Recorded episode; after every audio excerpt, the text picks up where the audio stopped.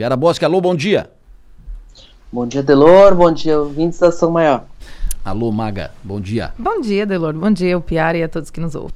Piara Bosque, me fale, o Piara, o que está anotado na tua agenda na política para esta semana, hein, o Piara? O que, que tu está de olho, Piara? O que, que é a tua lupa, para onde tua lupa está apontado, Piara Bosque? Bom, olhando para a política de Santa Catarina, né, Delor, a gente está aqui de olho na, nos nomes da transição do, do, do governador eleito Jorginho Melo. Nessa, ele deve indicar, tem expectativa de que ainda hoje surjam os primeiros nomes, né?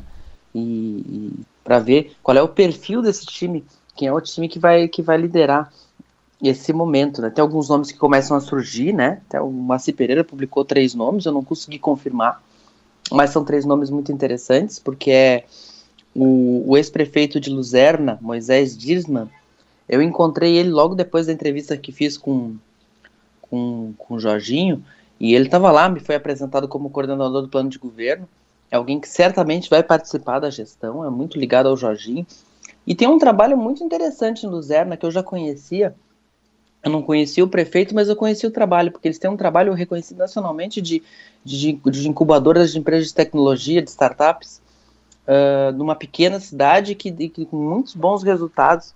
Então é uma coisa que chama atenção e ele, ele certamente vai fazer parte desse time. Tem o, o ex-secretário regional Ricardo Grando, lá de Joaçaba, também era uma indicação do Jorginho na época, e o, o Edgar Uzui, que é consultor de relações, é diretor da DBV, DBV, consultor da CAT, e que pode ser aí dessa promessa do, do Jorginho de que a, vai, vai tirar, o, vai criar uma pasta específica para ciência e tecnologia uh, que hoje está dentro do desenvolvimento econômico e que a CAT, a Associação Catarinense das Empresas de Tecnologia, vai indicar o seu, o seu titular. Então, então são os primeiros movimentos. Uh, por, esperando aí ver, ver se surge mais algum, algum nome, especialmente o nome de quem vai ocupar a chave do cofre, de quem vai hum. nessa questão de transição quem vai tocar as questões mais de, de economia, de fazenda, quem é que vai tratar ali com o Paulo ali sobre o caixa. Tô curioso. Por enquanto ainda não apareceu o Geraldo Alckmin do, do Jorginho. Vamos, vamos ficar nessa expectativa aí de quem é que vai ser. Enquanto isso, tem a informação de que o Cleison Poleto, que é aqui de Tubarão, aqui do Sul, o Cleison Poleto, que hoje é o presidente da Celesc, ele tem mandato até dezembro de 2023, mas ele foi ao governador Moisés dizendo que ficará no cargo até dezembro desse ano. Ou seja, vai entregar o cargo um ano antes e vai deixar o governador eleito Jorginho Melo liberado para nomear um novo presidente da Celesc já a partir de 1 de janeiro. Já tem algum nome citado, Piara? Não vi nenhum nome. O, o que me chama atenção na, na questão da Celesc é mais uma promessa do que um nome. Uh, o Jorginho foi muito enfático, muito enfático mesmo, na questão da, da energia trifásica no oeste do estado, que é uma demanda regional fortíssima.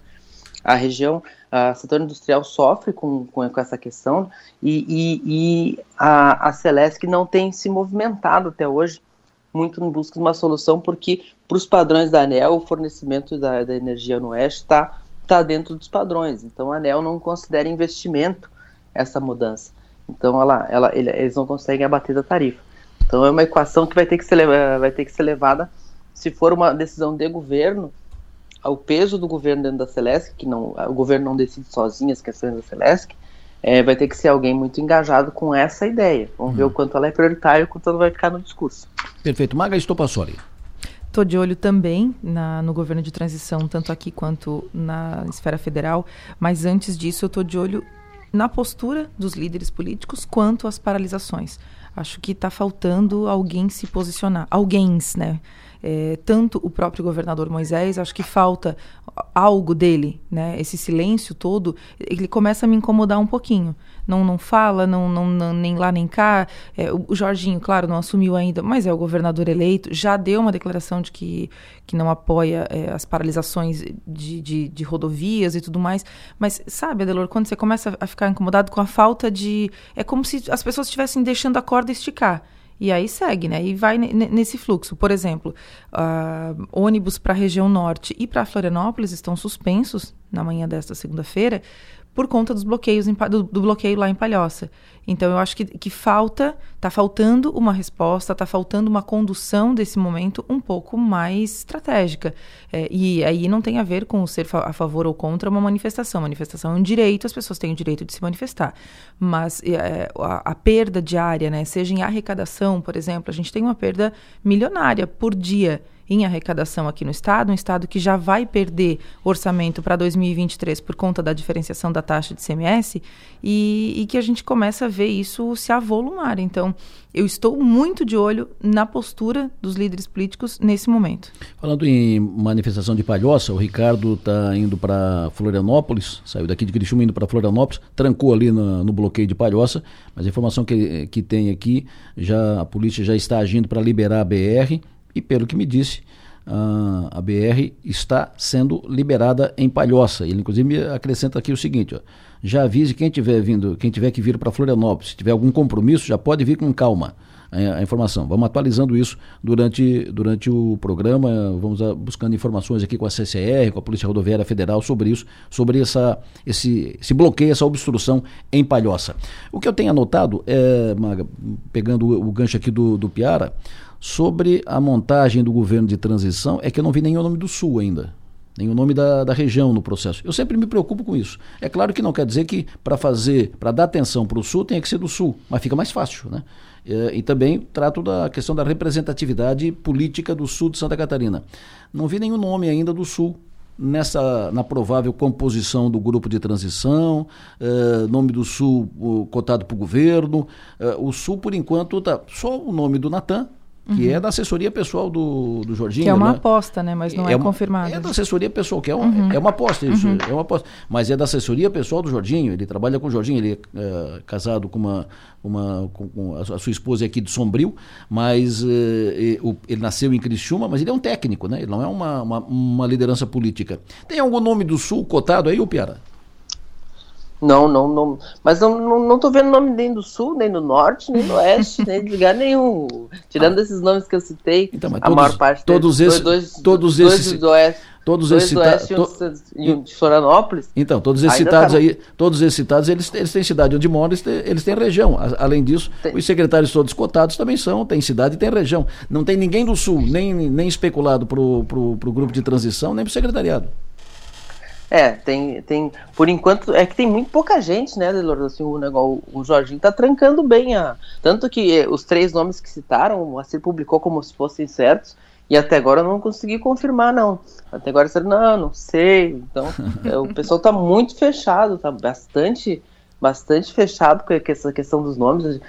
Os primeiros nomes que surgem são do meio oeste, ou seja, da região do Jorginho Melo, então são, são nomes que provavelmente são cota pessoal do governador. O, o, o, Edgar é um nome que é um nome da ACAT, né? Então é mais representativo da entidade do que da própria, da própria região.